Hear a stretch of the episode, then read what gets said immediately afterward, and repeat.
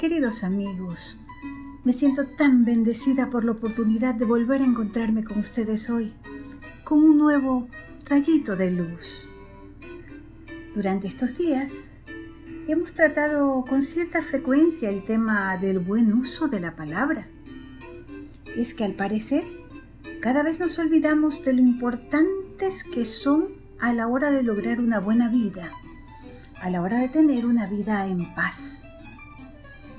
Y es que las palabras son como semillitas que sembramos a lo largo de nuestras vidas.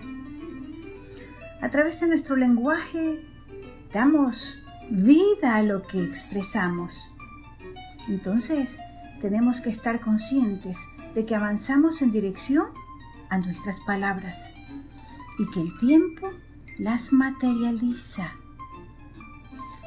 Expresándolo de otra forma, podríamos decir que Nuestras palabras tienen poder. Cada palabra nuestra, recuérdenlo, es como una semilla. Al pronunciarla, la sembramos y la cosecha será consecuencia de ella. Así como cuando sembramos naranjas, cosechamos naranjas del mismo modo. Si sembramos palabras de amor, cosecharemos amor. Pero, ¿de dónde surgen las palabras? De nuestra mente. Por eso Mahatma Gandhi nos dejó una enseñanza que decía, cuida tus pensamientos porque se convertirán en palabras. Cuida tus palabras porque se volverán actos. Cuida tus actos porque se convertirán en hábitos. Y cuida tus hábitos porque moldearán tu destino. Ahora bien, cuando el pensamiento, la palabra y la emoción se suman, el poder de las palabras se potencializa. No olvidemos que atraemos lo que pensamos y decimos por eso que es tan importante analizar la manera en que hablamos. Es que no es solo lo que decimos, también cómo lo decimos. Por eso, para ilustrarlo de mejor manera, hoy les traigo una historia que se llama El sabio y el hombre necio. Dicen que hace mucho tiempo en la plaza de un pueblo, un sabio se había reunido con sus discípulos para responderle a la pregunta de uno de ellos. La noche anterior, un muchacho le había preguntado a su maestro si era verdad que una simple palabra podía cambiar el destino de un hombre. El maestro le sugirió que descansase esa noche y que en la mañana hablarían al respecto. Y así lo hicieron. Empezó diciendo que una palabra es tan poderosa como un arma, porque así como una bala puede dañar el cuerpo, la palabra puede dañar el alma.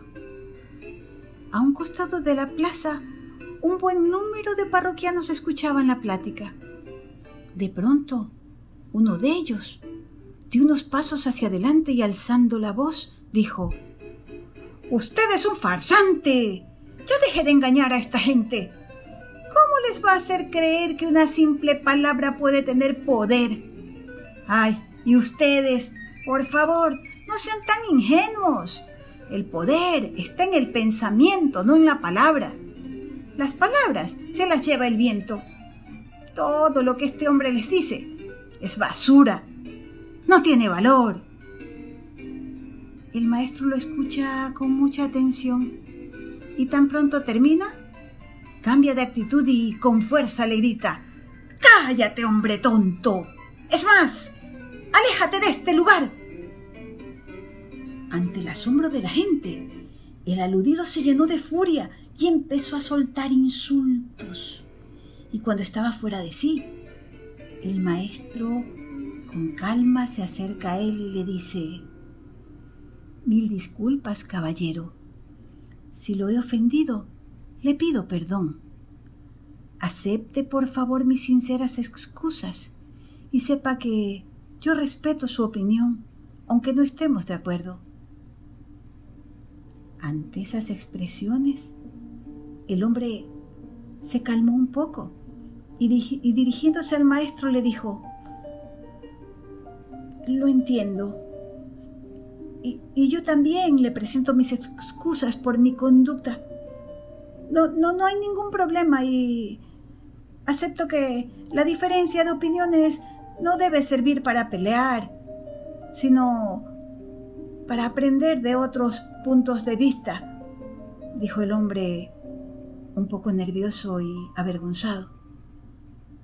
Entonces el maestro sonrió y le dijo, Estimado Señor, le pido me perdone por haber utilizado su intervención para explicarles a mis discípulos de una manera más clara el gran poder que tienen las palabras. ¿Han visto cómo con unas pocas palabras lo exalté al punto de volverlo colérico? Pero también ustedes pudieron ver que con otras pocas palabras logré calmarlo. Así de grande es el poder de la palabra. Aunque creo que usted también ya pudo darse cuenta de que a las palabras no se las lleva el viento. El hombre lo miró, asintió con la cabeza y haciéndole una reverencia dio la vuelta y se fue. Y es que las palabras dejan huella, tienen poder e influyen positivo o negativamente en quien las escucha, pero también en quien las dice. Las palabras curan o hieren, animan o desmotivan, reconcilian o enfrentan, iluminan o ensombrecen. Con pocas palabras podemos alegrar a alguien y llevarlo al cielo, pero también con unas pocas palabras podemos conducirlo al desaliento y a la más grande tristeza. Por eso se dice que ellas moldean nuestra vida y la de las demás. Piensen en esto y recuerden la recomendación de Gandhi. Cuiden sus pensamientos porque ellos se convierten en palabras. ¿Y cuál es la mejor manera de cuidar sus pensamientos? Se los digo. Vean lo bueno, escuchen lo bueno, sientan lo bueno y hagan el bien. De esa manera, de su boca, solo podrán salir buenas palabras, cargaditas de amor. Hay muchas palabras hermosas, pero a ti, ¿cuáles te gusta escuchar? ¿Y decir? ¿Serías tan generoso de compartir con todos nosotros al menos tres? Esperamos escucharte. Gracias por haberme permitido estar hoy contigo. Gracias por haberme abierto tu hogar. Y espero que el día de mañana nos volvamos a encontrar con un nuevo rayito de luz, si así Dios lo quiere. Hasta mañana.